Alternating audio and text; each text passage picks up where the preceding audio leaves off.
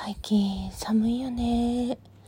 なんか暖房入れてるんだけど、どうしても芯が冷える気がして、今ね、猫を足の間に挟んでます。めちゃくちゃあったかいです。猫暖です。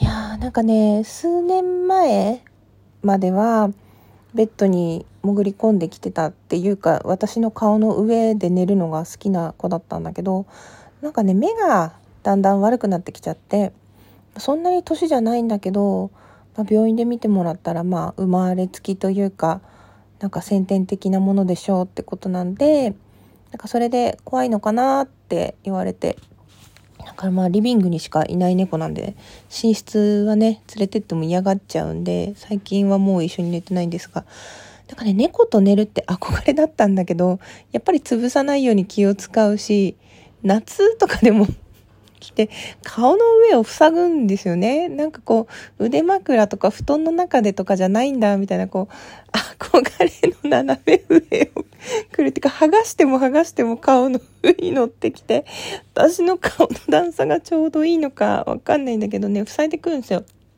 苦しくって、もがもがもがもがしちゃってね、ベリってやったよ、もごっていう攻防を繰り広げてたんですけど、なんか今ではそれがちょっと懐かしいくらい。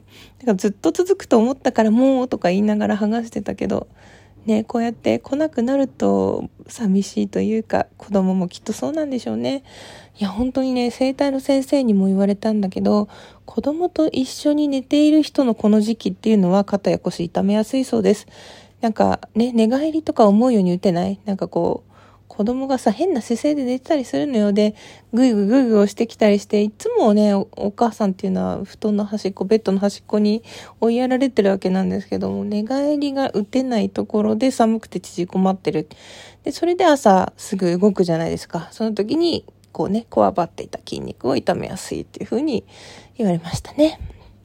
いや、それに重ねて私はね、パートで、レジで痛めた腰がまあもともとね、一回抜けちゃってるんですよね。なんかぎっくり腰みたいに。ぎっくり腰って言ってもぎっくりしたわけじゃない。なんていうの？音がしたとかじゃなくて、なんか作業してた後で急にカクッと抜けちゃって、立てなくなっちゃって。で、なんか力が入んないんですよね。なんか青信号の間に信号を渡りきれなかった時の衝撃たるやという感じで、ほんとね、腰は前もライブかなんかで言ったけど肉好きに要と書きますので体の重要な部分でございます。と無理をしないで皆様温めてご自愛くださいっていう感じですね。はあ猫猫のぬくもり。ほんと寒いんですよ。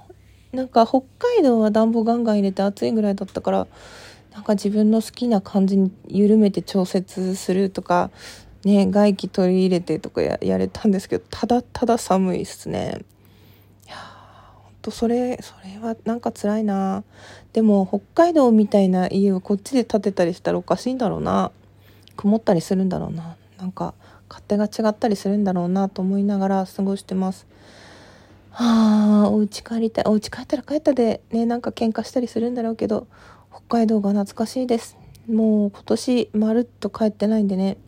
こんなに長く帰省してないのは本当初めて寂しいです。美味しいもの食べたいです。まあ送ってはくれるんだけどね。あの店のあの人元気かしらとかね。まだあそこはあるかなとかいろんなこと考えちゃいます。うん。そんなこんなで猫暖房の話でした。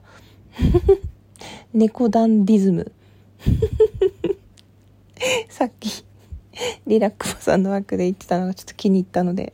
それをタイトルに収録を撮ってみようと思いました。あそうだ。そして慣れてなさすぎて効果音使うの忘れた。使っとくわ。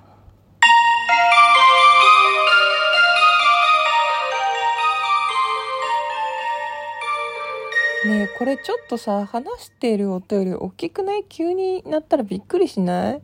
どうしようかな？まあいいのかな？別に送ってもらったやつ遠くから鳴らそうかな。ちょっといろいろ考えてみます。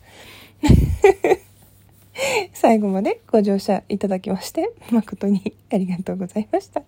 企画でした。